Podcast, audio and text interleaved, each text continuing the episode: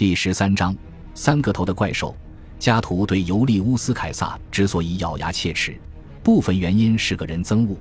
另外，加图的同母异父姐姐塞维利亚与尤利乌斯·凯撒有着长期私情关系。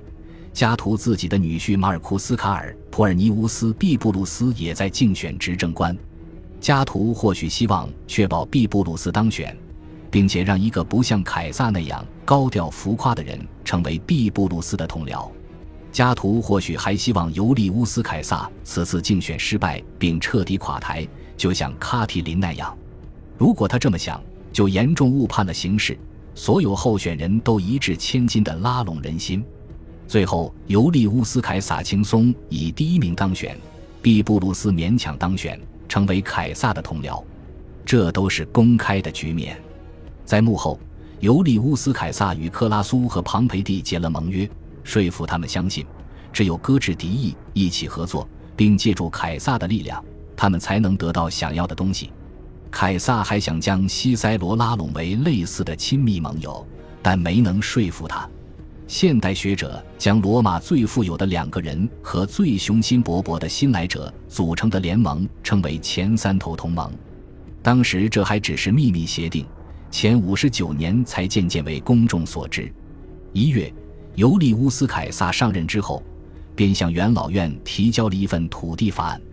法案的措辞很温和，他的态度也是欢迎和解的。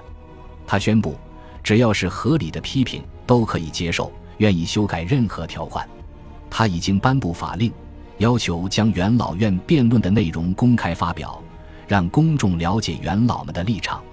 只有加图愿意让自己的顽固反对意见被记录在案。他很快开始故技重施，滔滔不绝地讲起来。尤利乌斯·凯撒大发雷霆，命令执法力带走加图，但加图很擅长将自己打扮为被暴君侵害的受害者。至少有一名元老和他一起离去，宣布自己宁愿和加图一起坐牢，也不愿意和凯撒待在一起。会议没有投票表决就结束了。加图、毕布鲁斯和他们的支持者抓住一切机会阻挠尤利乌斯·凯撒，不断滋生事端。他们的主要目标倒不是阻止他，而是迫使他采取越来越激进的手段，以便让人们对他行为的合法性产生怀疑。公民大会通过了尤利乌斯·凯撒的土地法案，于是庞培的老兵得到了农场。几个月后，又通过了第二项土地法案，对前一项加以补充，将更多公有土地分配给退伍军人和两万名至少有三个孩子的男性城市平民。政府指派了二十名专员来监督土地分配工作，其中之一是阿提亚的父亲。庞培在东方所做的安排也终于全部得到了批准。大约在同一时期，包税人如愿以偿得到了退税。不过，当局在这么帮助他们的同时，也警告他们将来要好自为之。尤利乌斯·凯撒越来越依赖公共集会和公民大会来通过立法，于是庞培和克拉苏对他的支持渐渐公开化了。斗争双方都使用了众多打手和恫吓手段。但前三头同盟的支持者更多，组织的也更好。在一次关于土地法案的公共集会上，毕布鲁斯的执法力携带的法西斯树棒被打得粉碎，他自己被泼了一篮粪便。此后，毕布鲁斯退隐回家，在这一年余下的时间里，再也没有出现在公共场合。他宣称自己在观测天象，寻找征兆，并且经常看到空中有闪电。如果一位主持公务的行政长官看到闪电，公务就要终止，但观测者必须亲自到集会或公民大会宣布凶兆，而不是偷偷摸摸地待在家里。然而，他的这些做法足以让人们对这一年的立法产生不确定性。庞培从东方返回后，曾与加图接触，希望与他的一个外甥女结婚，但遭到了傲慢的拒绝。庞培随后娶了尤利乌斯·凯撒的女儿尤利亚，这就公开证实了他与凯撒的盟友关系。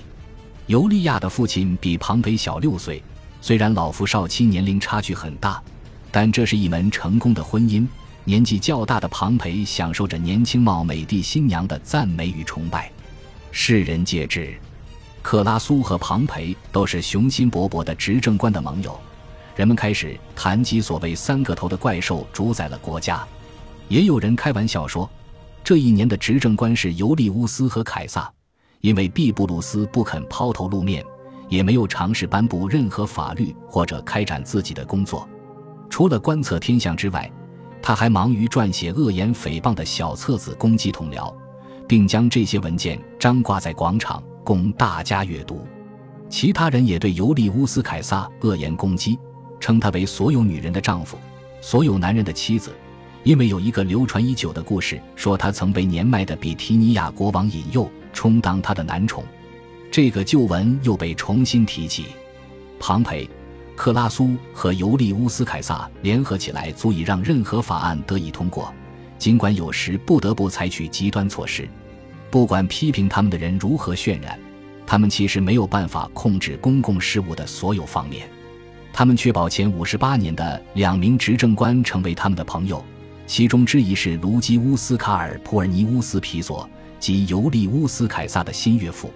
但前三头同盟无法阻止更多的政敌占据其他行政长官职位，也没有办法长期控制选举。